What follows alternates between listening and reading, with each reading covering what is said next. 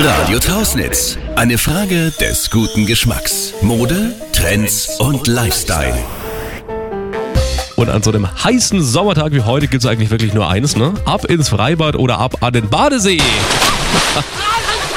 Und damit Mann und natürlich auch Frau beim Baden aber auch eine gute Figur macht, verraten wir Ihnen, wie denn die angesagte Bademode im Sommer 2017 so ausschauen sollte.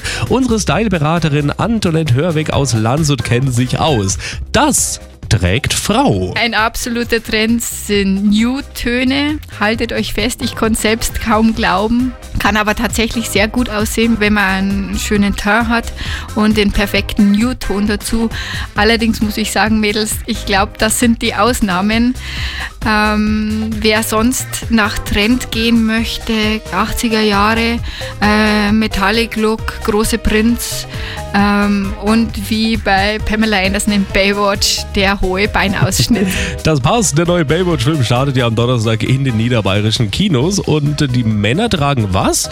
Äh, hoffentlich keinen Stringtanger. Nein, beim Mann hat sich nicht viel verändert in der Bademode. Ähm, knallige Farben, wer sich traut, oder auch Schriftzüge.